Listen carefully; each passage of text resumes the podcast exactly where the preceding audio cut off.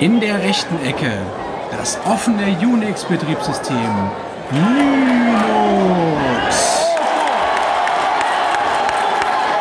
Und in der linken Ecke, er hat schon einige unter die Erde gebracht. Er lehrt Konfigurationsdateien das Fürchten. Es ist der furchterregende Undertaker. Ich will einen fairen Kampf. Und der Gewinner ist der Undertaker.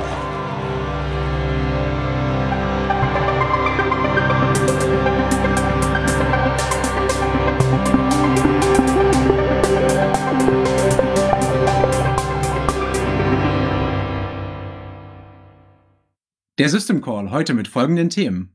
Große Formeln, kleine Kerne. Blanket. Blanket. Äh, Sag mal, Flo, ja, haben wir jetzt das gleiche Paper gelesen? Blanket das- ich gelesen. Das Was sollte meinst doch ich lesen. du? Naja, Mann! Herzlich willkommen zum System Call Podcast, dem Podcast über Betriebssystemforschung. Wir schnappen uns für jede Sendung ein Paper aus dem Betriebssystemkontext und besprechen das hier ausgiebig. Mein Name ist Stefan Naumann und bei mir ist heute der einzigartige Florian Rommel. moin Stefan. Und ebenfalls dabei, per App aus Erlangen zugeschaltet, Andreas Ziegler. Moin aus dem Norden, Andi. Servus. Andi, was hast du uns heute mitgebracht? Ich habe euch heute den Undertaker mitgebracht. Den Totengräber der IFDEV-Blöcke. Okay, also if-dev-Blöcke in C ist klar Präprozessor, Makro, um bestimmte Bereiche von C-Code dem Compiler zu übergeben oder auszublenden. Ja. Aber warum der Totengräber? Dazu muss ich ein bisschen weiter ausholen. Du hast ja schon gesagt, IFDEV-Blöcke werden benutzt, um bestimmte Bereiche von Code einzublenden oder nicht einzublenden, auszublenden. Und Linux zum Beispiel als großes, großes Softwareprojekt verwendet IFDEV-Blöcke exzessiv, um ein konfigurierbares System darzustellen. Das heißt, wir haben Optionen, die sind definiert für einen Entwickler, für einen Konfigurator, um sich ein bestimmtes System zusammenzustellen, das gewisse Features hat oder gewisse andere Features eben nicht hat. Und da wird der C-Präprozessor mit vielen Optionen kombiniert. Nein. Also gewisse, gewissermaßen werden dann äh, Makros übergeben. Es werden sehr, sehr viele Makros definiert für den Linux-Kern und diese Gesamtmenge an Makros ergibt eine Konfiguration für den Linux-Kern. Äh, um mal eine Zahl zu nennen, in aktuellen Linux-Kernen sind das über 15.000 Optionen, die man setzen kann oder eben nicht setzen kann. Boah, das klingt wirklich viel. Das ist auch sehr viel. Vor allen Dingen sind diese 15.000 Optionen nicht nur im Code, sondern die Optionen verteilen sich noch über verschiedene andere Ebenen.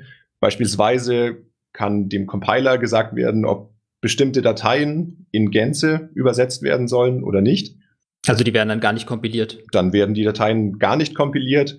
Wenn sie doch kompiliert werden, kann im C-Code ganz klassisch ein, ein if-def gesetzt sein. Dann wird eben der Teil des Codes, der nach dem if-def kommt, nur übersetzt, wenn die passende Option gesetzt ist. Und schlussendlich gibt es auch noch Abhängigkeiten zwischen verschiedenen Optionen. Also, ähm, dass dann bestimmte Optionen nur für eine bestimmte Architektur da sind, oder? Das ist ein Beispiel. Manche Features bieten nur ARM-CPUs an, manche Features gibt es nur auf x86-CPUs. Oder es gibt Dinge wie Abhängigkeiten zwischen konkreten Geräten und dem Subsystem, in dem man sich befindet. Beispielsweise hat man eine USB-Tastatur, dann braucht der Kern auch Unterstützung für USB im Allgemeinen. Und diese Abhängigkeiten können im Linux-Kern selbst dargestellt werden. Und durch diese Config-Option, also diese Config-Optionen können diese Abhängigkeiten untereinander haben. Genau. Für jede Option, die man definiert und die ein gewisses Gerät definiert oder ein gewisses Feature, das man ein- oder ausschalten kann, kann man Abhängigkeiten definieren, die sich über alle anderen existierenden Optionen erstrecken können.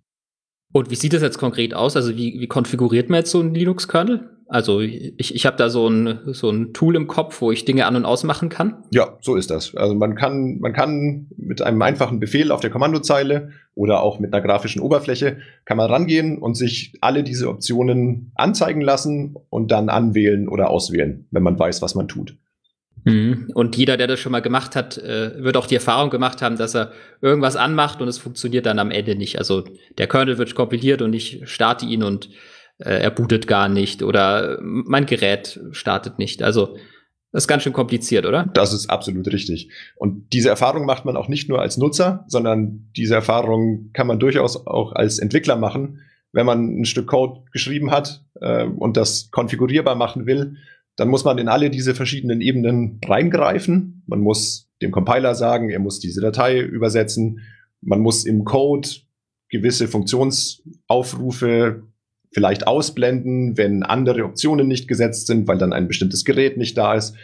Und man muss auch die passenden Abhängigkeiten für den eigenen Code, den man geschrieben hat, mit in das Konfigurationssystem selbst einbringen und sich überlegen, welche Abhängigkeiten hat mein eigener Code eigentlich. Und da passieren unweigerlich auch Fehler. Also im Grunde muss ich ja, wenn, also das beschränkt sich ja nicht nur auf neue Treiber für neue Tastaturen oder so, sondern, keine Ahnung, ich kann ja auch einen neuen Scheduler einbauen. Und ich muss ja dann zwangsläufig ein umfassendes Wissen äh, über die Konfigurationsoptionen auch noch mitbringen, zusätzlich dazu, dass ich mich zum im Kerncode gut auskenne. Das wäre wünschenswert, ja. Und wenn man an ganz zentralen Features arbeitet, wie zum Beispiel dem Scheduler, ähm, dann ist das sicher auch sehr hilfreich. Wenn man jetzt nur einen bestimmten Treiber entwickelt, dann ist der, der Raum der Optionen, die man kennen muss, doch eher begrenzt. 15.000 Optionen und jetzt habe ich das irgendwie mehrfach auch in ähm, bestimmten C-Dateien. Ähm, das sind ja Fehler auch nur echt schwer zu finden, oder? Das ist vollkommen richtig. Also es gibt, es gibt Fehler, die sind relativ einfach zu finden, wenn man sich zum Beispiel vertippt hat. Der C-Präprozessor wird das einfach hinnehmen und sagen, ja, diese Option kenne ich nicht, also ist sie nicht definiert. Ähm, Aber das ist ja auch schon schlecht. Also wenn das erstmal alles äh, kompiliert und ich merke das dann gar nicht, das ist ja für sich auch schon schlecht. Das ist ziemlich ungünstig und ärgerlich, ja. Hm. Ähm, dann kann es natürlich auch Inkonsistenzen geben, die man sich selbst konstruiert hat, indem man seine Abhängigkeiten falsch definiert hat. Wenn man vergessen hat, eine bestimmte Abhängigkeit hinzuzufügen, wenn man falsche Abhängigkeiten hinzugefügt hat. Das wäre jetzt noch mal schlimmer, sozusagen. Wie jetzt das bloße Vertippen. Ja. Natürlich kann es auch passieren, dass man nicht nur in der Menge der Optionen den Überblick verliert, sondern auch in den großen Quelldateien, die der Linux-Kern so mit sich bringt. Oftmals arbeitet man da mit 5000, 6000 Zeilen innerhalb von einer Datei, die alle auch konfigurierbar sein können. Und wenn man jetzt normalerweise passen auf einen Bildschirm nicht 1000 oder 2000 Zeilen Code, wenn man jetzt an dem kleinen Stück Code arbeitet, das man sich gerade ansieht und sagt, das müsste ich konfigurierbar machen, kann man durchaus auch den Überblick verlieren, ob außenrum in dem großen Code, der schon da ist, bereits Abhängigkeiten von Konfigurationsoptionen gesetzt sind. Also ob da auch schon IFDEF ganz drumherum ist, um, um irgendwie die 6000 Zeilen und innen drin mache ich dann noch mal eine. Genau, das kommt, das kommt durchaus auch mal vor, dass große Teile von Dateien mit einem IFDEF schon geschützt sind oder ausgeblendet werden können und man für eine kleine Änderung, die man dann macht, denkt, man müsste zusätzliche if-defs einführen, aber eigentlich ist das gar nicht nötig. Oder es widerspricht sogar der Bedingung, die der größere Block im Code außenrum hat. Ah, jetzt verstehe ich toten Code. Da kann ich dann Code haben, der eigentlich gar nie eingeblendet werden kann, weil sich zwei geschachtelte Bedingungen oder noch mehr geschachtelte Bedingungen einfach widersprechen. Genau. Du kannst so eine Situation haben, wie in Zeile 1 steht if def a, dann kommen 2000 Zeilen Code, die abhängen von A. Und dann wurde neuer Code hinzugefügt und da steht if not def A. Ja. Das wäre dann natürlich schlecht. Ja. Das, äh ja, also gut, wäre das so schlecht, dann habe ich halt Code, der nie drin ist. Das stört mich ja nicht. Der, der ist vielleicht jetzt gerade nicht drin, aber wenn später im Verlauf der Entwicklung eine Änderung passiert, kann es durchaus passieren, dass Entwickler sich denken, der äußere Block, den kann ich mal wegmachen und plötzlich bricht die Übersetzung der Datei an einer völlig anderen Stelle, weil der Code, den man früher hinzugefügt hat, der tot war bis zu diesem Zeitpunkt, fehlerhaft war. Der wurde ja auch dann von nie irgendjemandem kompiliert. Also der hat nie einen Compiler gesehen. Und dementsprechend kann, können ja da alle möglichen Sachen drin sein, Ja. die, die fehlerhaft sind. Oder auch natürlich, äh, er kann ja kompilieren, aber es sind irgendwelche Bugs drin. Es wurde ja nie, konnte ja nie getestet werden. Das war ja gar nicht anschaltbar sozusagen. Genau, dieser, dieser Das Code. ist natürlich ein großes Problem. Ja. genau, dieser Code hat potenziell niemals einen Compiler gesehen. Äh, und da können beliebige Fehler drin sein, die sich dann erst später manifestieren, zu einem Zeitpunkt, der vielleicht schon Jahre nach dem ursprünglichen Einbringen des Codes ähm, ist. Okay, aber also da können jetzt, da können jetzt Fehler drin sein und ähm, wie, wie wie gehen jetzt die Linux-Entwickler dagegen vor? Oder was kann man dagegen machen? Also die, die übliche Herangehensweise, die über Jahre gefahren wurde, ist mit einer möglichst großen Konfiguration zu starten und möglichst alles gleichzeitig anzumachen. Weil wenn man alles Aber das hilft mir nichts gegen tote Blöcke. Das hilft nichts gegen tote Blöcke, aber das hilft vielleicht was gegen Inkonsistenzen oder fehlerhafte, fehlerhaft äh, definierte Abhängigkeiten, weil dann auffällt, dass bestimmte Optionen eben gesetzt oder nicht gesetzt sein müssen für Fehlersituationen. Ähm, ich hatte auch Kontakt mit einem der Kernentwickler, mit Greg Kroa Hartmann. Der hat ein handausgewähltes Set an Konfigurationen, mit denen er testet, ob alles in Ordnung ist mit dem Konfigurationssystem. Aber das ist, ist auch eher Bauchgefühl. Mhm. Mhm, aber das Problem bleibt ja, dass, dass ich Totencode haben kann und dass es zu, sehr komplex ist. Ja, da gab es keine systematische Herangehensweise an dieses Problem. Und das sollte jetzt sozusagen behoben werden mit dem Undertaker. Genau, der Undertaker ist genau dafür entwickelt worden, um dieses Problem maschinell und systematisch anzugehen, so wie wir Informatiker das gerne haben.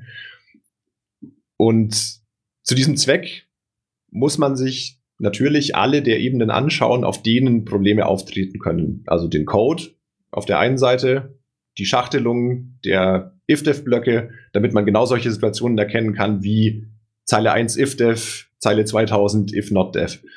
Man muss sich aber auch die Abhängigkeiten im Konfigurationssystem anschauen, weil dadurch auch Probleme entstehen können, wenn man keinen USB-Support hat, aber sein USB-Keyboard äh, anmachen kann, dann wird irgendwas nicht funktionieren. Und das Bildsystem, mit dem ganze Dateien ein- oder ausgeschlossen werden können, muss man sich da auch anschauen.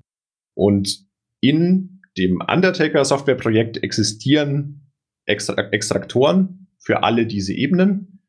Und die Information aus allen Ebenen kann dann zusammengeführt werden in eine Formel, die aussa aussagenlogische, Also im Grunde eine aussagenlogische Formel.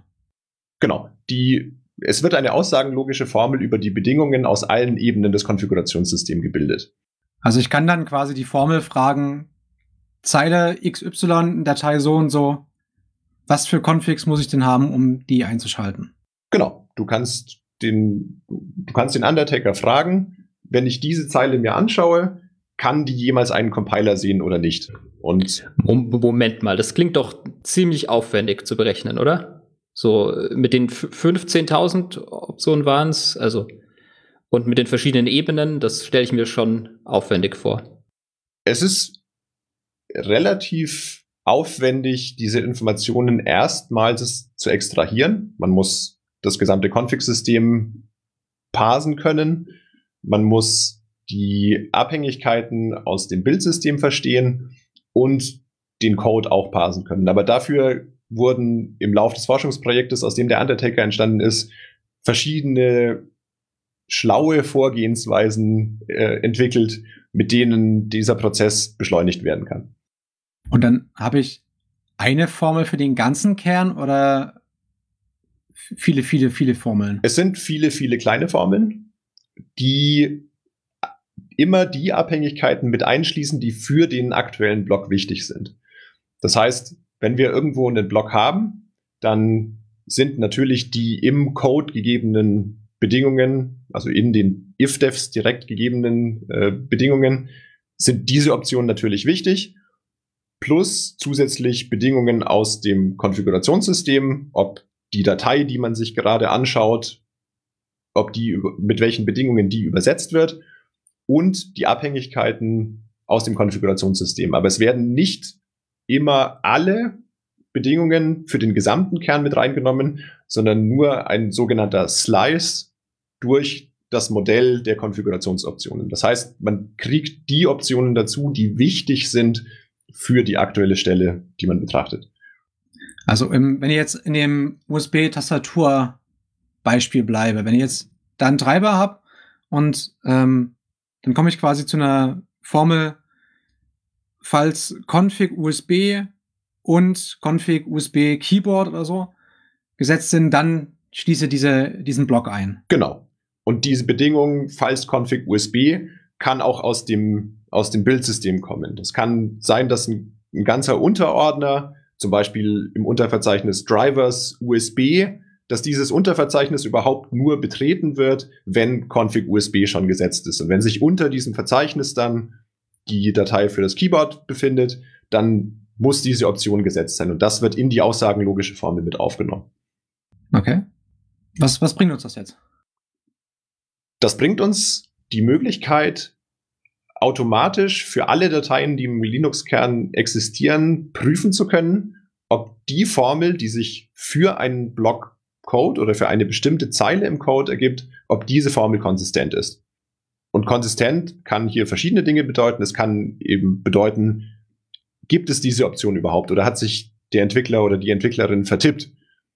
Das kann man da rausfinden, indem man im Modell nachschlägt, gibt es diese Option, die der aktuelle Block gerade hat. Und wenn es die nicht gibt, ist das wahrscheinlich ein Fehler.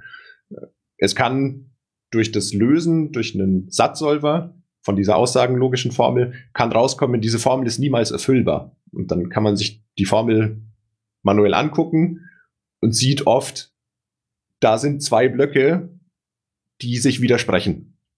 Also das wäre dann so klassisch der tote, tote äh, Block. Das wäre der tote Blockcode, genau, indem man sieht, in der Formel, die für diese Zeile da ist, da widersprechen sich Optionen, die gleichzeitig gesetzt und nicht gesetzt sein müssen.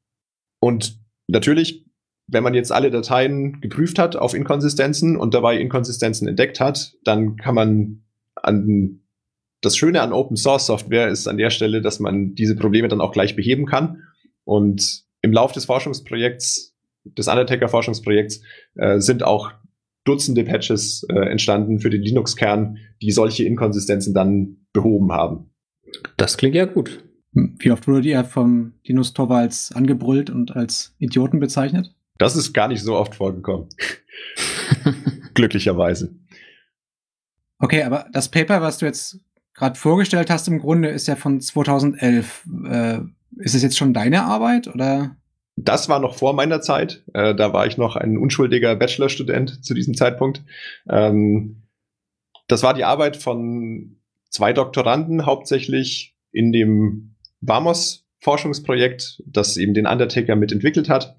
Ähm, und ich bin zu diesem Zeitpunkt in das Forschungsprojekt, in Berührung mit dem Forschungsprojekt gekommen über ein äh, Projekt, das hier am Lehrstuhl in Erlangen angeboten wurde, wo man sich eben mit dem Linux-Kern sehr intensiv auseinandersetzt. Als Student bist du da mit in Berührung gekommen? Da bin ich als Bachelorstudent noch mit in Berührung gekommen, genau. Und ein Teil des Projekts oder der Anfang des Projekts eigentlich bestand darin, dass man einen Linux-Kern erstmal selbst bauen sollte. Und um einen Linux-Kern zu bauen, muss man ihn auch erstmal selbst konfigurieren. Und da sind das ist natürlich auch eine tolle Möglichkeit, seine Bachelorstudenten loszuwerden, oder? So, ja, ja, äh, wir machen dieses Semester ganz tolle Dinge. Konfiguriert ihr mal den Linux-Kern, wir sehen uns dann Ende des Semesters wieder. Ja, es war eher so, wir sehen uns in zwei Wochen wieder, aber diese zwei Wochen waren auch gut gefüllt damit, auf, auf, auf die Kommandozeile zu starren. Das ist durchaus richtig, ja. Also, ihn allein zu konfigurieren, bis er sagt, ich bin jetzt konfiguriert, ist die eine Sache. Bis er dann startet, der Linux-Kern in der virtuellen Maschine, die man sich aufgesetzt hat, ist dann noch eine andere Geschichte. Und die Erfahrung, die man dabei gemacht hat, ist eben genau die, dass es viel zu viele Optionen gibt, um manuell rauszufinden, was eigentlich die wichtigen sind. Also es gibt so ein paar, die sind vielleicht offensichtlich. Zum Beispiel habe ich eine USB-Tastatur. Ja, ich mache die Option für USB-Tastaturen an. Das geht noch. Aber wenn es dann tiefer reingeht, dann weiß man oft auch einfach nicht, ob man was Bestimmtes braucht. oder nicht. Und jetzt habe ich diese Konfiguration in den zwei Wochen mir erstellt für eine virtuelle Maschine.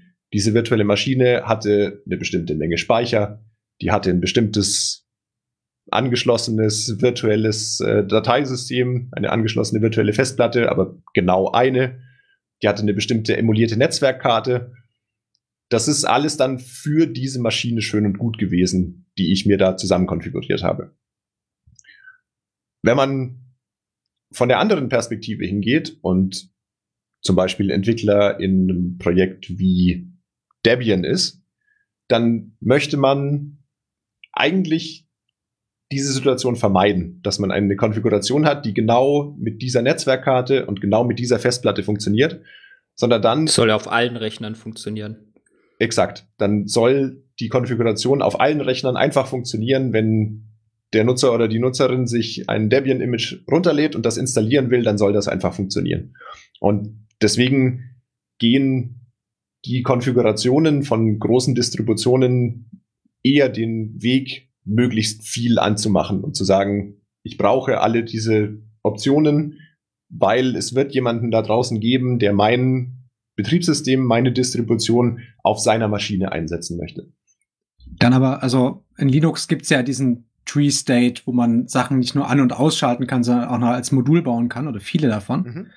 Ähm, die ganzen Distributionen machen das natürlich als Module. Die bauen jetzt nicht den Kern total voll, sondern bauen unglaublich viele Module dazu für bestimmte Treiber, die dann nachgeladen werden können. Für die Treiber selbst ja. Ähm, das ist durchaus richtig, ja. Also so für die 45 verschiedenen Arten von USB-Tastaturen kann man einzelne Module bauen, aber diese Treiber haben oft Voraussetzungen ähm, oder Abhängigkeiten, die nicht als Modul kompiliert werden können. Und allein um die Option zu haben, so ein Modul bauen zu können, brauche ich natürlich auch im Kern selbst, in dem zentralen Teil des Kerns, bestimmte zusätzliche Optionen, bestimmten zusätzlichen Code, der es mir ermöglicht, später gewisse Module nachzuladen. Also das hat schon indirekt auch einen Einfluss auf die Größe des, des zentralen Kerns und nicht nur der Module selbst. Okay, also im Grunde der Ansatz, wenn ich jetzt möglichst viele Computer bedienen will, ist eine sehr große Config zu nehmen. Ja, das ist der Weg, der so gegangen wird, genau. Meist hat man jetzt aber als Endnutzer, der einen gewissen Computer vor sich hat und eine Tastatur hat und vielleicht eine Grafikkarte oder eine bestimmte Festplatte, eine bestimmte SSD, hat man diese Anforderungen ja nicht, sondern man hat ein konkretes System, auf dem man sich, auf dem man seinen Linux-Kern installieren möchte. Oder gar wenn du irgendwelche eingebetteten Systeme hast, wo du ja ganz sicher das nur auf diesem, auf dieser einen Hardware-Konfiguration irgendwie laufen hast, dann willst du ja nicht so einen riesigen Kern mit noch möglicherweise nachladbaren Modulen ausliefern, sondern dann würde es ja wirklich Sinn machen, tatsächlich so einen ganz fein konfigurierten Kern zu haben, der genau auf meine Hardware zugeschnitten ist. Das ist absolut richtig, ja. Aber also, ja klar, kann jetzt, ich kann jetzt manuell rangehen und ähm, Config-Optionen Bingo spielen oder ähm, also geht das irgendwie automatisch? Will jetzt nicht, wenn ich jetzt drei Boards habe, dann einzelne Config-Optionen setzen. Äh, genau an dieser Stelle haben wir dann den Undertaker kennengelernt damals im Praktikum. Und wir haben ja gerade eben schon äh, uns darüber unterhalten, dass man mit dem Undertaker-Tool für eine bestimmte Stelle im Code herausfinden kann, welche Optionen muss ich aktiviert haben oder welche Option muss ich auch deaktiviert haben, um diese Zeile Code oder diesen Block Code im fertigen Kern enthalten zu haben. Jetzt muss ich ja nur noch wissen, ob ich diese Zeile Code brauche, ne? Das ist absolut richtig, ja. Ähm, da haben wir uns dann als Teil des äh, Projekts, nachdem wir unseren Kern konfiguriert hatten und das Semester durchgestanden hatten, ähm, haben wir uns in einem Blogpraktikum dann rangesetzt und erforscht, wie man an diese Informationen kommen kann. Also wie man auf einem laufenden System rausfinden kann, welcher Code wird eigentlich gerade ausgeführt. Also welcher Code ist wichtig auf meinem System, das gerade läuft. Und wie man diese Informationen an den Undertaker weiterreichen kann, um die Bedingungen für diesen Code rauszufinden. Ja, das klingt ja spannend, weil dann hätte man ja genau die Situation, dass ich einfach meinen Kern laufen lassen kann und dann gucke, welche Zeilen ausgeführt werden und dann im Nachhinein rausfinde, welche Option ich anmachen muss. Genau. Um den Kern dann äh, quasi runter zu konfigurieren, um ihn genau abzustimmen, um alles Unnötige rauszuwerfen. Ja, das ist genau das Endergebnis dann von der, von dem in diesem Blogpraktikum und in den nachfolgenden Arbeiten äh, entwickelten Tools, das wir da gebaut haben. Genau. Okay. Aber also wie finde ich denn raus, ob ich jetzt eine bestimmte Zeile Code brauche? Um rauszufinden, welche Funktionen im Kern aufgerufen wurden, nutzen wir einen Ansatz, der schon im Linux-Kern da war, bevor wir mit diesem Projekt, bevor wir auf die Idee mit diesem Projekt kamen. Ähm, und zwar gibt es das F-Trace-Subsystem, mit dem man für jeden Funktionsaufruf im gesamten Kern rausfinden kann, ob oder wie oft eine bestimmte Funktion aufgerufen wurde. Das basiert auf Unterstützung, die der Übersetzer anbietet. Man kann durch den Übersetzer an den Anfang jeder Funktion ein kleines bisschen zusätzlichen Code generieren lassen, der einen mitzählen lässt, wie oft Funktionen aufgerufen worden sind.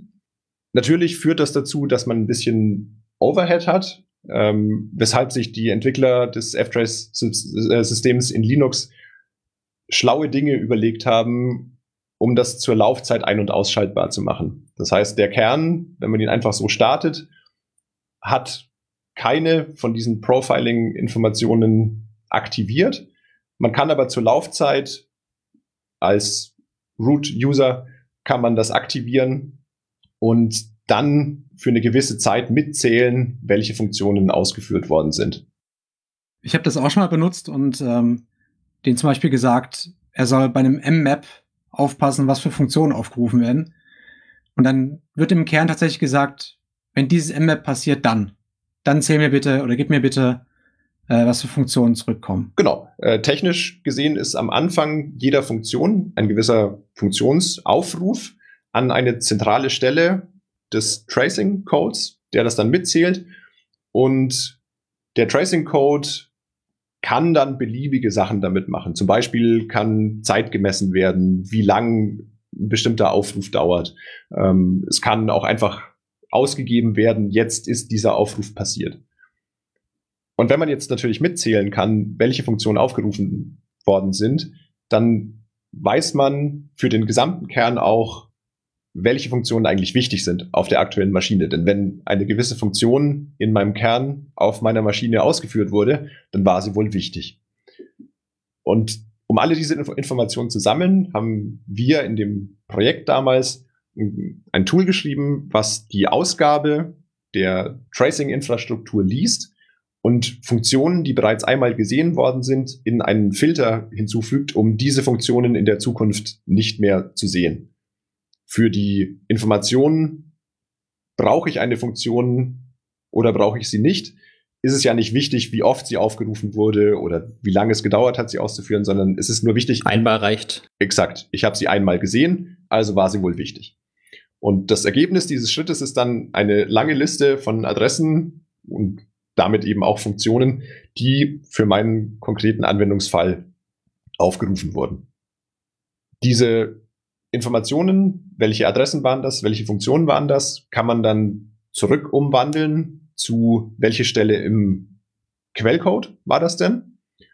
Und dann sind wir genau bei der Information, bei der wir angefangen haben, dass ich eine gewisse Stelle in meinem Code habe, eine Datei, eine Zeile und ich weiß, diese Zeile Code muss ausgeführt worden sein. Diese Zeile ist ausgeführt worden und muss deshalb Teil meines maßgeschneiderten Kerns später sein.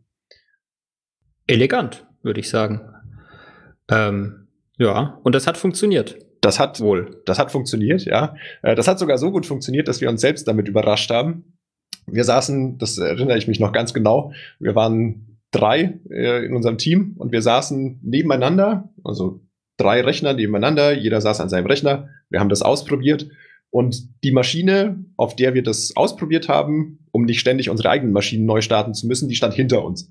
Und da haben wir dann immer einen Kern gebaut, haben den darüber geschoben, haben das gestartet Und ein paar Mal hat es nicht funktioniert. Dann haben wir das nochmal gemacht. Und irgendwann kam der Anmeldebildschirm von diesem Kern. Und einer von uns dreien hat sich dann umgedreht und wollte sich einloggen. Und das ging nicht. Er hat auf die Tastatur gedrückt, Enter, nichts ist passiert. Und dann haben wir uns so angeguckt und dachten uns, hm, funktioniert noch nicht ganz. Und irgendwer meinte dann, hat eigentlich gerade jemand mal auf die Tastatur gedrückt, als wir den, als wir den Testlauf gemacht haben? Und Natürlich nicht.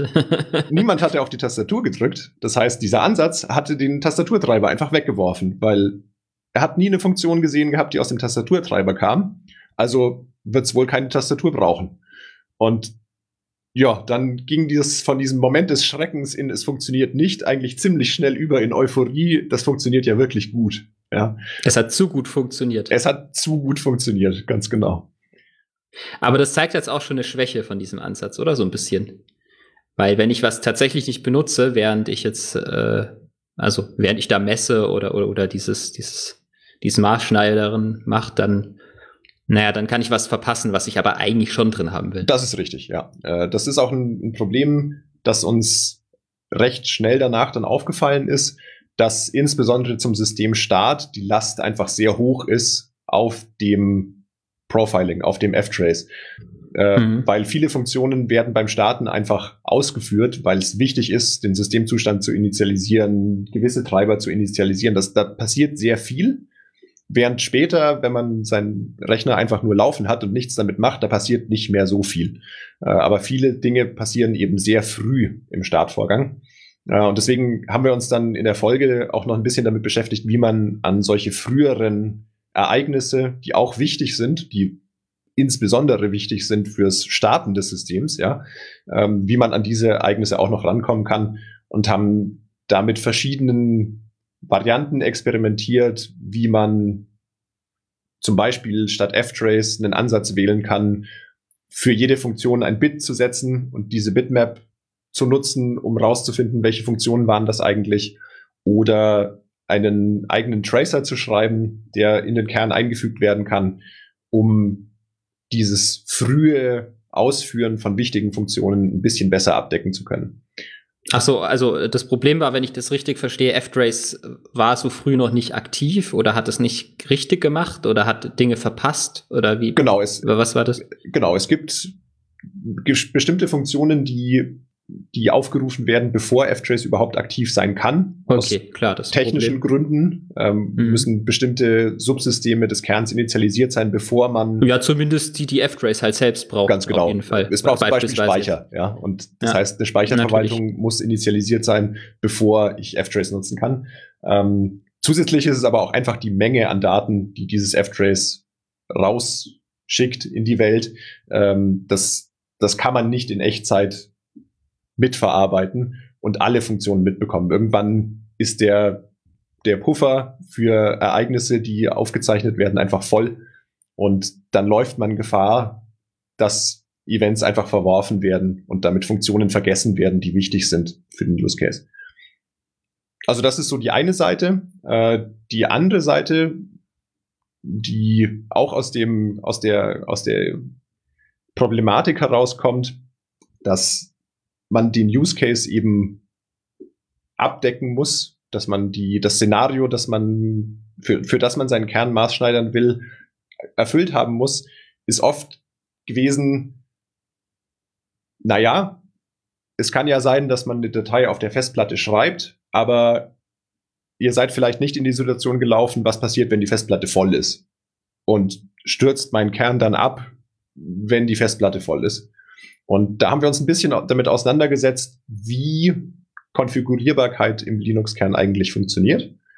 Und festgestellt, dass gerade bei so Dingen wie Treibern oder bei Dateisystemen, bei Festplatten, der Ansatz da kein Problem hat, weil Treiber oft ganz oder gar nicht konfiguriert werden. Ja, also äh, es, es ist ja auch schwer vorstellbar, dass jemand irgendwie das konfigurierbar macht, äh, was meine, was mein Dateisystem oder meine Festplatte macht, wenn sie voll ist oder so. Das wäre ja, äh, es wäre schon ziemlich komisch, wenn ich da, da, sagen kann, okay, ich will das jetzt rauskonfigurieren, dass das irgendwie gehandelt wird. Ja, du stürzt mal Rechner einfach ab, oder? Genau, dann, dann könnte man ja auch als Nutzer, der das, den Kern selbst konfiguriert hat, genau in dieses Problem laufen. Und so, so funktioniert im großen Stil einfach die Konfigurierbarkeit im Linux-Kern nicht, sondern wenn man ein gewisses Gerät hat, wenn man den Treiber für ein Gerät hat, dann kann man da vielleicht noch ein bisschen Feintuning betreiben. Aber die Fehlersituationen, die man jetzt nicht gesehen hat in dem aktiven Ausführen des, des Anwendungsszenarios, die kriegt man im Normalfall einfach dazu. Und äh, was waren jetzt eure Ergebnisse? Hat's was gebracht? Es hat ziemlich viel gebracht. Also wenn man von den, von den Basiskonfigurationen einer Distribution ausgeht, wir haben da am Beispiel ein Ubuntu Linux in der Server-Variante genommen, dann konnten wir da für einen Webserver, den wir konfiguriert haben, da lief ein Apache drauf, haben wir 70 Prozent der Optionen, die in der Konfiguration angewählt waren, weglassen können, was sich übersetzt in 85 Prozent der Zeilen Source Code, die übersetzt worden sind, waren unnötig für den konkreten Anwendungsfall. Und also die werden gar nicht kompiliert. Das ist ja schon ziemlich cool. Genau, die wurden nie ausgeführt in dem Anwendungsfall und deshalb durch die maßgeschneiderte Konfiguration dann auch nicht mehr kompiliert. Das übersetzt sich dann auch in die Größe natürlich des Kerns, der als Endergebnis davon entsteht. Und äh, das waren dann über 90 Prozent an Code, die wir einsparen konnten. Die höchsten Reduktionen, also das meiste, was weggelassen wurde, war in so Unterverzeichnissen wie Sound. Ja, äh, in so einem Linux-Kern gibt's ein gesamtes Unterverzeichnis, was nur für, für Audioausgabe und Eingabe da ist. Und wenn man jetzt einen Webserver aus, aufsetzt, der irgendwo in dem Rack steht, dann braucht man das vermutlich nicht. Und da sind tatsächlich 100 Prozent der Optionen, die irgendwas mit Sound zu tun haben, sind einfach nicht mehr in der Konfiguration mit drin gewesen. Und dann natürlich in Gerätetreibern, die für bestimmte Geräte da sind, wie schon gesagt, eine Distribution wird möglichst viele dieser Optionen anmachen oder als Module bereithalten. Da kann man das auch runter reduzieren auf die Treiber, die für das konkret existierende System eben wichtig sind. Ja, jetzt ist das ja besonders interessant, wenn man jetzt irgendwie so ein eingebettete oder kleinere Geräte denkt, weil da macht ja so eine Reduktion äh, der Größe des Kernels ja auch wirklich irgendwie äh, nochmal richtig Sinn, oder? Mhm. Das ist richtig. Äh, wir haben uns zusätzlich zu dem Webserver auf Ubuntu-Basis haben wir uns auch einen Raspberry Pi hergenommen, der für so Spezialzweck-Anwendungen ja durchaus hergenommen wird und in, in großer Masse verfügbar ist.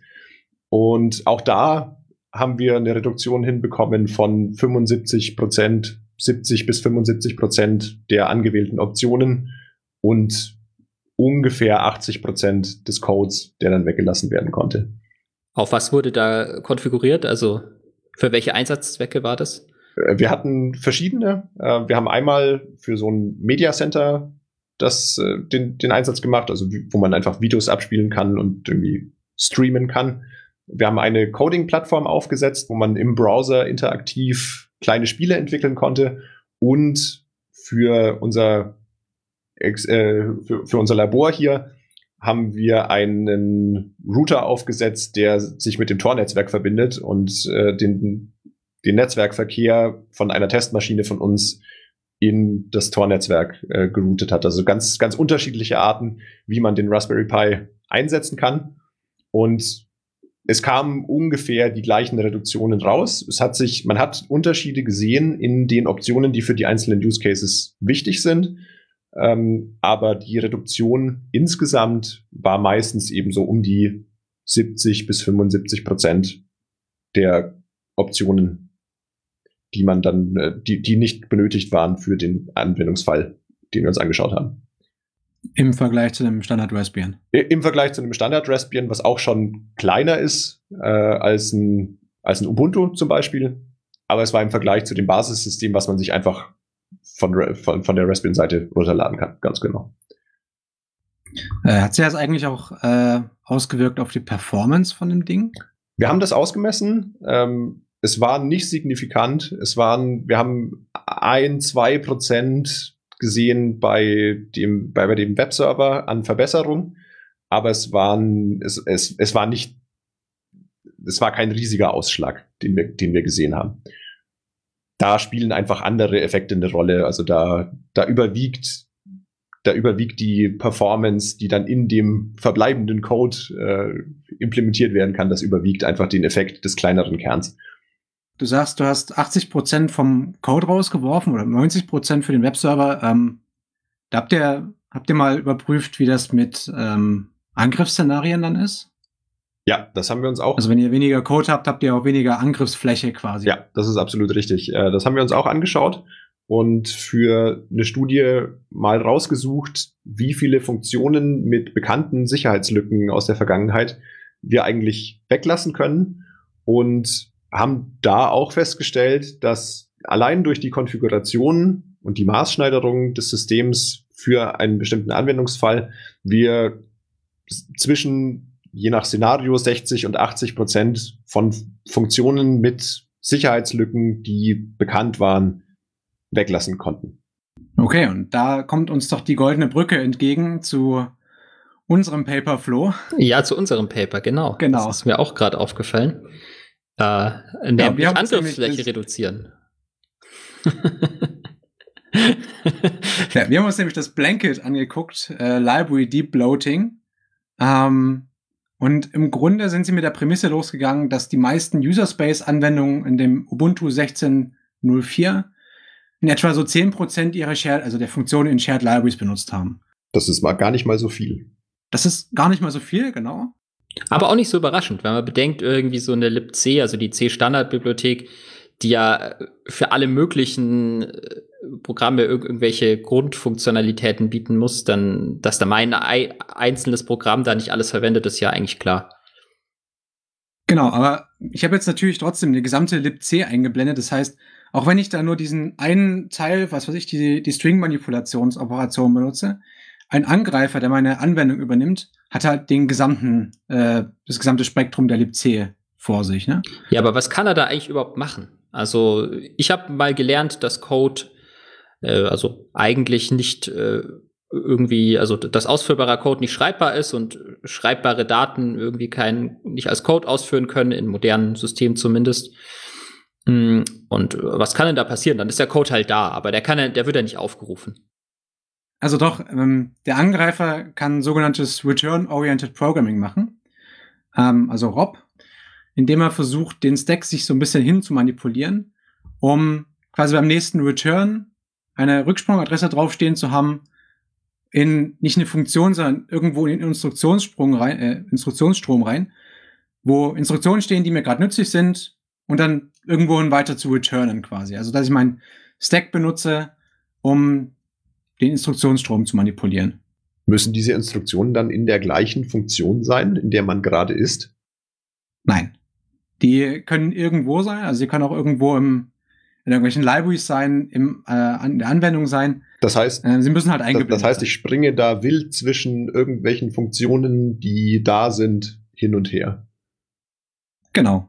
Genau, und das, hin und ja, und das Hin- und Herspringen, das funktioniert, dass ich immer wieder einen Return habe und wieder irgendwo anders hinspringen kann. Und ich muss halt natürlich immer irgendwie schaffen, wieder mein Stack so zu manipulieren, dass da eine, ja, eine Return-Adresse drauf liegt, wo ich als nächstes hin will. Und dann, dann, dann springe ich da von Stückchen zu Stückchen. Die nennt man übrigens Gadgets.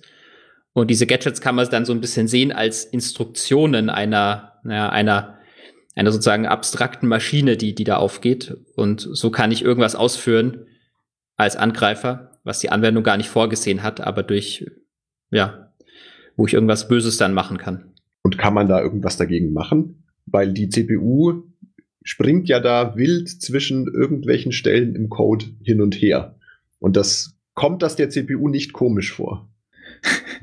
Nein, die CPU, die interessiert sich dafür nicht. Die sieht halt einfach nur Return und holt das halt vom Stack und führt das halt aus. Ähm, ja, Address-Based Layout Randomization ist so ein bisschen was, was man dagegen machen kann, um quasi die, also die Adressen, die man benutzen muss, so ein bisschen zu randomisieren. Ja, da wird ja der Adressraum im Prinzip randomisiert und Es wird immer ähm, bei jedem Programmstart neu festgelegt, wo die glibc zum Beispiel liegt. Also wo meine Libraries dann liegen am Ende. Genau. Und dann kann der Angreifer nicht von vornherein wissen, okay, an, an dieser Adresse liegt diese, die, liegen diese Instruktionen, ähm, sondern das, das ist dann immer zufällig. Dann das erschwert es natürlich schon. Genau. Es gibt natürlich noch andere Ansätze, ähm, sogenanntes Control Flow Integrity, ähm, also die Überprüfung der Kontrollflussintegrität. Ähm, dann monitort man quasi zur Laufzeit so ein bisschen, wo sind wir eigentlich gerade, wo wollen wir gerade hin. Problem macht halt die Pointer-Analyse, die halt in C extrem limitiert ist. Sagen wir es mal so. Also wer schon mal C-Code geschrieben hat, ähm, das Coole beginnt dann, wenn man Pointer misshandelt. Ähm, dann, dann macht C erst Spaß. Vorher macht es keinen Spaß. Genau, aber das verhindert natürlich, dass ich herausfinden kann, welche Funktion welche aufruft. Also für normale Funktionsaufrufe geht es, aber sobald ich irgendwie Function Pointer habe, zum Beispiel, kann ich das vergessen, weil ein Function Pointer könnte ja irgendwo ganz anders aufgerufen werden. Ja, also im Zweifel, selbst wenn ich eine Jump Table habe, wie so ein Switch Case, könnte es schon problematisch werden. Ja. Und an der Stelle müssen dann klassische Analysen wahrscheinlich hergehen und sagen, ich muss alle diese Funktionen, die als Zeiger existieren, mit aufnehmen als potenzielle gültige Ziele für einen Sprung und kann das nicht mehr ausschließen, genau. dass man da auf irgendeine ungültige Art und Weise hingekommen sein könnte. Genau, also ähm, das sind quasi die konservativen Abschätzungen, die sind vollständig, aber die überapproximieren natürlich. Ja. Ne? Also vollständig heißt, jede Funktion, die ich, auf die ich springe, die wird drin sein. Ja? Ähm, aber ich habe da natürlich Funktionen drin, wo ich überhaupt niemals hinspringen werde. Im normalen äh, Kontroll, also ja, im normalen Kontrollfluss. Und das gibt mir dann eine größere Fläche wieder für die Gadgets und für die Stellen, an die ich return-oriented programmierend hinspringen könnte. Genau. Also wir reduzieren damit die Menge der, der Gadgets und die Menge der, der Stellen so, aber ähm, wir überapproximieren immer noch. Also wir haben immer noch ein bisschen mehr, als wir eigentlich sollten. Dann gibt's die aggressiven Abschätzungen, die sind nicht vollständig. Ähm, damit sicherer, also es sind ja weniger Funktionen drin, aber leider auch weniger Funktionen, als wir brauchen. Ja? Ähm, was halt dazu führt, dass unsere Anwendung im Zweifel crasht, weil sie irgendwo hinspringt, wo gar keine Funktion ist. Das wollen wir natürlich nicht. Weil die Kontrollfluss-Integritätsprüfung dann denkt, naja, ich darf da gar nicht hinspringen und dann schießt sich das Programm lieber mal ab, weil da ist gerade ein Angreifer mit Re Return-Oriented Programming, Programming am Werk. Genau. Oder je nachdem, wie man es implementiert, ist die Funktion halt einfach nicht eingeblendet und der Kern schießt das Ding halt ab. Ja. Genau. Und also da, da gibt's, also es gibt schon so Ansätze, die haben natürlich alle Nachteile, ist klar. Ähm, und das Besondere an diesem Blanket ist, sie versprechen, dass das für die glibc funktioniert. Ja, also die glibc ist eine libc ähm, von GNU, von GNU, die GNU libc. Ähm, Sie sagen, dafür sind sehr viele CVEs bekannt, also so Vulnerabilities, die einen erhöhten ähm, Schweregrad haben. Schweregrad, danke. Und das Problem an der GDC, die lädt halt viele Libraries nach mit DL Open. DL Open ist ein Funktionsruf an den Lader, der zur Laufzeit neue, Fun äh, neue Libraries nachlädt. Und diese Libraries hängen ebenfalls wieder von der GDC ab. Ja, damit ist es de facto nicht statisch zu linken, diese Library. Aber wenn ich es versuche, in meine Anwendung sie einfach mit einzubauen, fest integriert, dass sie nicht nachgeladen wird, lädt sie mit DL Open andere Libraries nach, die laden wieder eine dynamische Version von der glibc nach. Genau. Und äh, die Autoren sagen noch, dass die glibc mit Klang im Grunde nicht gebaut werden kann. Was jetzt diese, das Blanket, das Paper äh, so ein bisschen besonders macht, was viele Studenten auch gern falsch machen, ähm, in Abschlussarbeiten, sie definieren sich ein Angreifermodell. Ja. Andi nickt, der kennt das von seinen Studenten.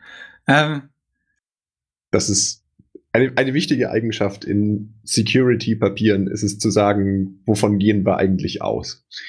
All, allgemein in Papieren ist es eine gute Idee zu sagen, was, was ist eigentlich unser, unsere Grundvoraussetzung für das, was wir jetzt dann tun? Genau. Was sind unsere Annahmen? Das hilft auch beim Lesen unglaublich, wenn man weiß, was sind eigentlich die Annahmen, unter der das geschrieben wurde.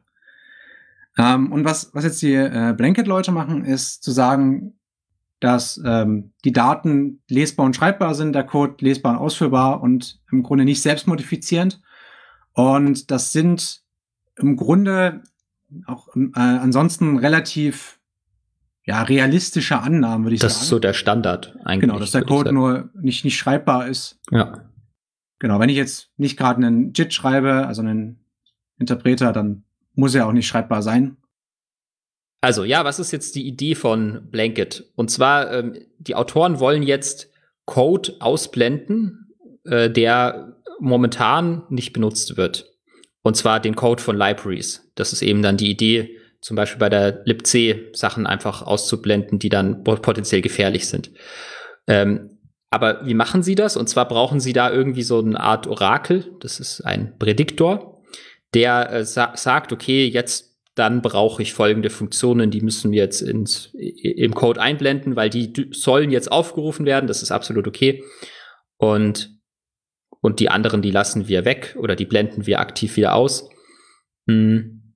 Genau. Und dieses, dieses Orakel äh, oder diese, dieser Prädiktor, der wird vorher gebaut und zwar indem man sich ja Testläufe im Prinzip anschaut und da dann ein Machine Learning Algorithmus drüber laufen lässt und dann damit rausfindet, was in welcher Situation ausgeführt werden kann.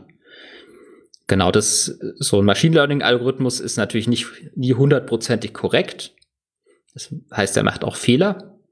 Und wenn dann so ein Fehler passiert, dann wird der Alarm schlagen, dann gucken wir uns das nochmal genauer an. Da haben sie dann auch verschiedene Möglichkeiten oder zumindest eine Möglichkeit genauer ausgeführt.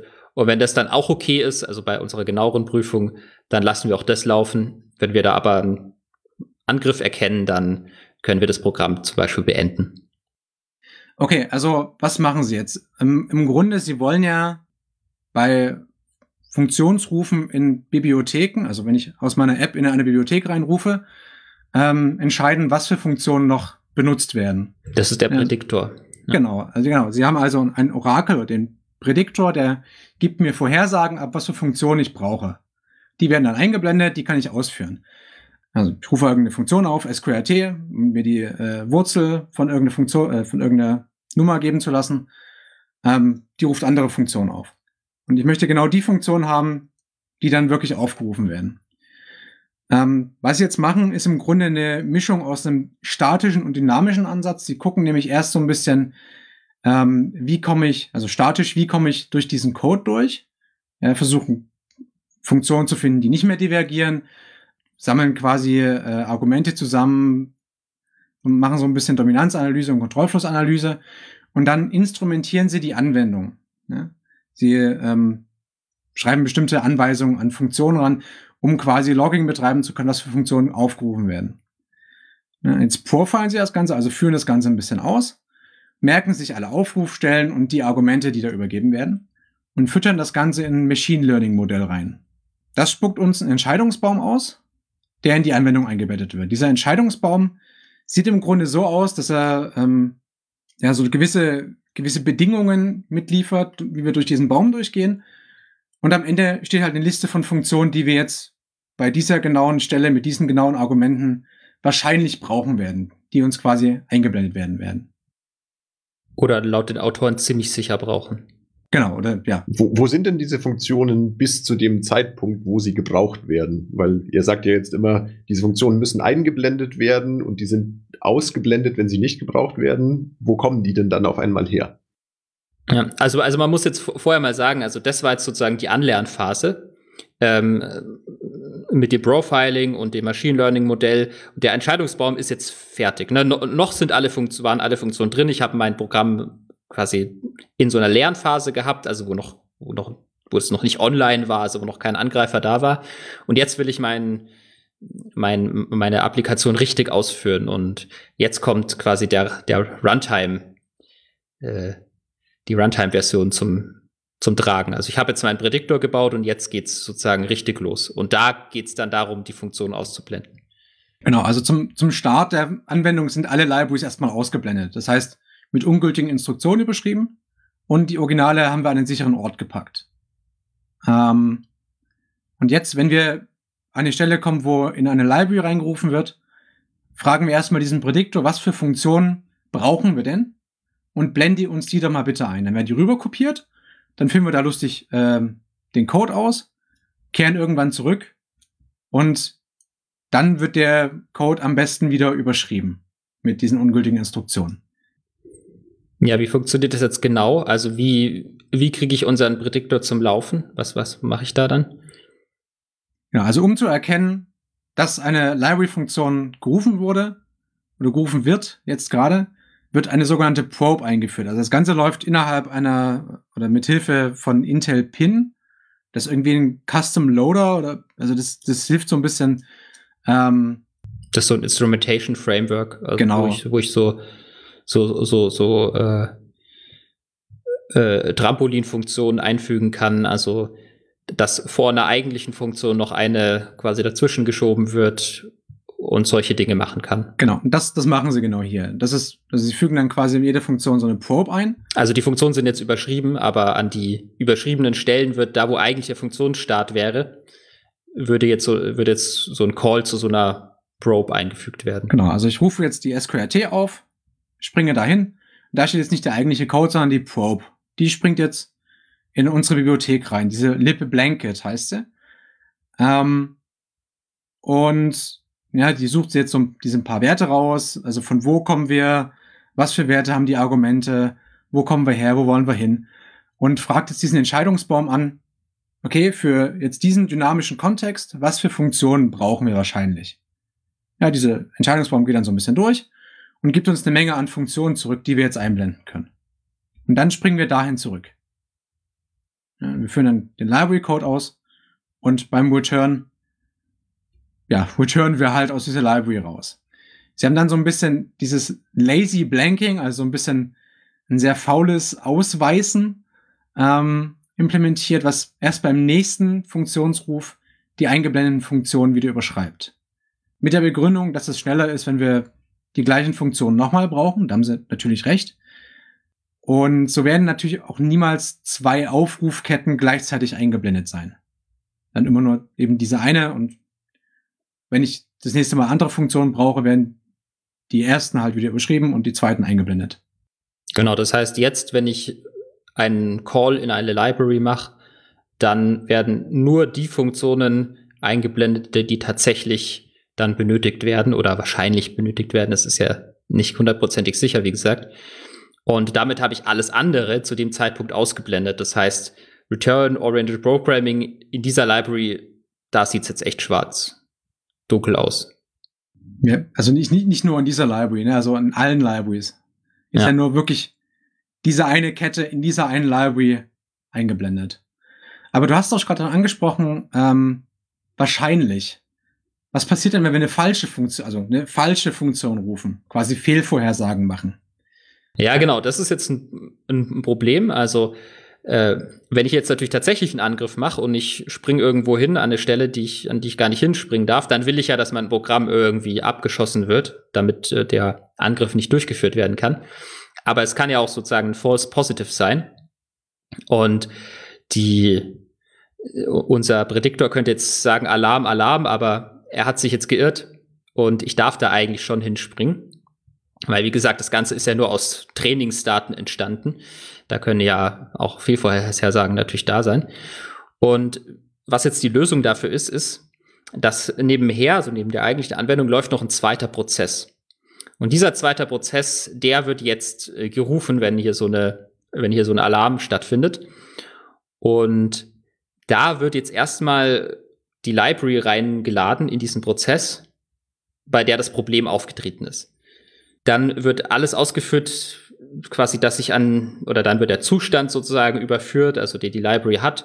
Und dann wird, dann wird genau diese Stelle dort in dem Prozess ausgeführt, in dem abgekapselten Prozess. Aber ähm, in, also was Sie jetzt vorschlagen, in Wallgrind. Wallgrind ist so ein Programm, um diverse, diverses Fehlverhalten von Programmen zu finden, also irgendwelche Speicherleaks oder andere Dinge.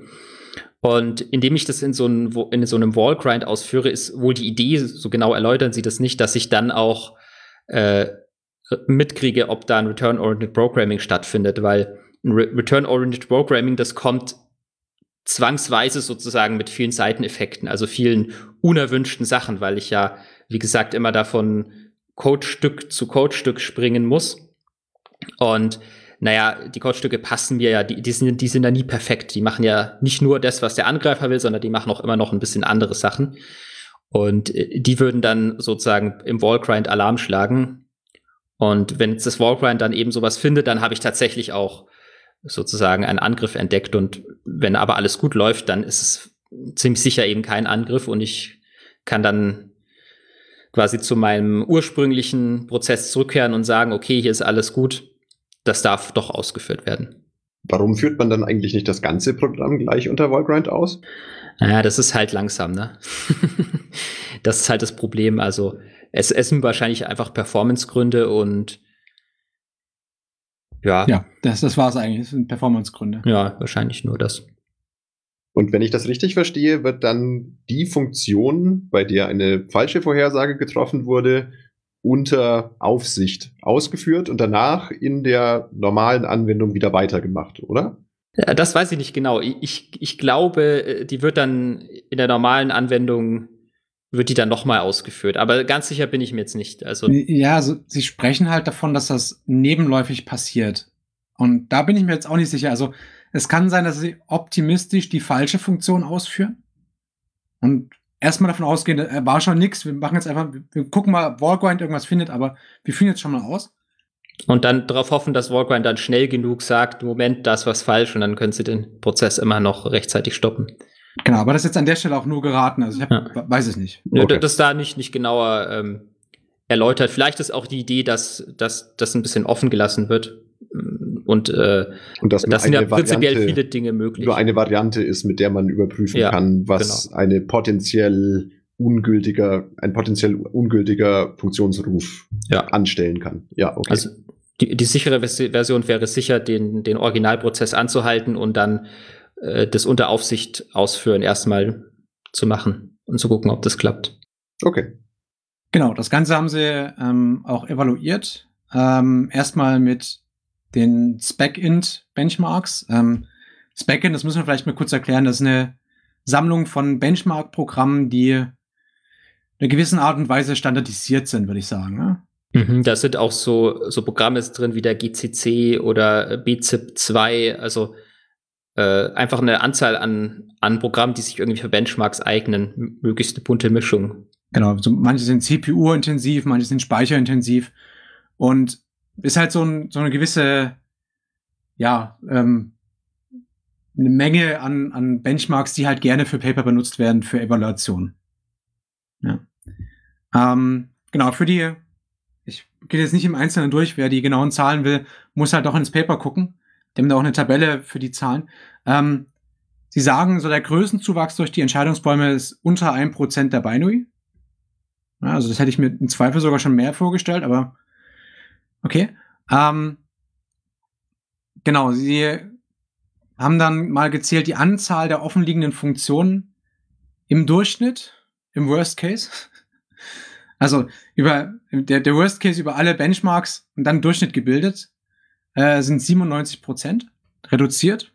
Das heißt, es sind zu einem Zeitpunkt, zu dem ein bestimmter Aufruf in eine Bibliothek gemacht wird, sind 97 Prozent der Funktionen, die diese Bibliothek oder die, die alle Bibliotheken anbieten, ausgeblendet. Richtig? Genau, ja. Also fast alles ist zu einem bestimm bestimmten Zeitpunkt immer nicht eingeblendet, also nicht verfügbar dann für einen Angreifer. Also im Grunde 97 Prozent oder mehr im Durchschnitt über alle Benchmarks. Genau, und, und natürlich wichtig, da im Hinterkopf zu behalten, das gilt, das bezieht sich nur auf die Bibliotheken. Also von der Anwendung selbst, da ist alles immer eingeblendet. Also sie bearbeiten ja nur hier die Bibliotheken. Genau. Ähm, und haben sie noch ein bisschen analysiert, ähm, so die bekannten äh, Rob-Gadgets sind auch um äh, 97,8 Prozent im Worst Case im Durchschnitt reduziert worden. Ähm, sie geben die Performance an. Ähm, Im GCC sei wohl der Worst Case aufgetreten mit äh, 1,7-facher Laufzeit. Die sagen da, es, es halt große Funktionen sind halt sehr teuer rüber zu kopieren. Und wenn wir dann nur eine kurze Zeit drin brauchen, ähm, dann haben wir halt viel kopiert für wenig, äh, für wenig Wert. Ähm, genau. Die Vorhersagequalität, sagen Sie, ist so ebenfalls 97 Prozent isch. Also auch recht gut. Also wir müssen nur selten in unseren äh, in unsere betreute Ausführung äh, gehen. Sie haben da auch einen sehr schönen Satz drin. So für das Audit reichte bis auf bei zwei Benchmarks ein Valgrind-Thread. Mhm. Ah, okay. genau. Bei den anderen beiden weiß man nicht, schreiben sie nicht. Mhm. Also das drückt natürlich auch schon ganz schön die Performance mit Sicherheit, wenn ich da oft äh, dann sozusagen diese überwachte Ausführung machen muss. Und die Performance ist ja wahrscheinlich auch stark davon abhängig, wie viel Zeit die einzelnen Aufrufe in dem Bibliotheksruf dann verbringen. Richtig? Mhm. Also wenn, wenn man viele kurze Aufrufe in Bibliotheken hat, dann ist das wahrscheinlich mehr Aufwand aus der Sichtweise der Blanket Runtime, als wenn man einen Aufruf macht, der sehr viel Zeit in dieser Bibliothek dann verbringt und da was Komplexes berechnet. Genau. Ja. Ja, also im, im Allgemeinen sagen sie so 80 Prozent, glaube ich, äh, brauchen sie mehr, also über, über die, alle Benchmark, die sie durchgeführt haben. Also ist die Performance Penalty. Was äh, sie als sehr gut bezeichnen. Aber ja, ja der, ist so ein bisschen die Sichtweise. der, die, die Verlangsamung, die sich durch Valgrind ergibt, ist ja, glaube ich, deutlich höher. Also wenn man diese betreute ja, Ausführung macht, das ist ja zehnfach, zwanzigfach langsamer als die normale ich, ich meine Ausführung. auch, sie hätten, sie hätten irgendwie zehnfach geschrieben, aber ähm, ja. da will ich mir jetzt gerade nicht drauf festlegen. Ja, also dagegen ist es natürlich, äh, ja. Ähm, vielleicht noch erwähnenswert, Sie haben das Ganze auch noch mit ähm, zwei echten Programmen quasi gemessen, mit Nginx und mit SSHD. Ähm, und ich will da auch gar nicht so viel sagen. Sie haben das halt, das Training sieht relativ einfach aus. Ja, also mit Nginx halt eine einfache HTML-Seite ausliefern, irgendwie drei Sekunden lang Verbindungssturm, ja. Ähm, der Test dann Wikipedia-Seite ähm, ausliefern. Ähm, sie reduzieren den Code oder die, die, Angriffsfläche quasi um 95 Prozent. Und die Performance ist mit 1,06-fach bis 1,09-fach, also unter 10 Prozent Zuwachs auch ja vertretbar, würde ich sagen. Ja. Ähm, genau, für die Vorhersagequalität sagen sie, es hat 100% für GET-Requests. Ja, wenn ich jetzt natürlich anfange, einen Post-Request zu machen, was ich beim Training nie gesehen habe, dann fällt mir natürlich alles auseinander, aber das ist halt wieder genau das Problem. Man muss halt das trainieren, was man am Ende auch bekommen will. Und damit wären wir auch schon wieder am Ende der Sendung. Und wie immer am Ende der Sendung die Frage, was haben wir eigentlich gelernt? Ja, ich habe gelernt, dass man mit Hilfe von Tracing automatisiert eine maßgeschneiderte Konfiguration des Linux-Kernels erstellen kann. Und ich habe gelernt, dass ich nicht nur vorher statisch konfigurieren kann, was ich eigentlich brauche, sondern auch zur Laufzeit überwachen kann, ob eigentlich das ausgeführt wird, was gerade ausgeführt werden soll. Und zum Schluss habe ich noch eine Leseempfehlung für euch. Wenn euch das Thema Binärdateien umschreiben gefallen hat, kann ich euch das Paper From Hack to Elaborate Technique Survey on Binary Rewriting äh, empfehlen. Dort wird relativ anschaulich, wie ich finde, beschrieben, wie sie, also wie man so vorgeht, was so die, die Techniken sind, was so die Schritte sind und halt auch eine ähm, recht ausführliche Liste von ähm, ja, Papern und Ansätzen verlinkt. Wie immer finden sich die Paper, die wir besprochen haben, in den Show Notes. Und dann bleibt mir noch zu sagen, Andreas Ziegler, vielen Dank. Danke, dass ich da sein durfte. Und Florian Rommel, vielen Dank auch dir. Ja, auch danke. Und vielen Dank für die Aufmerksamkeit.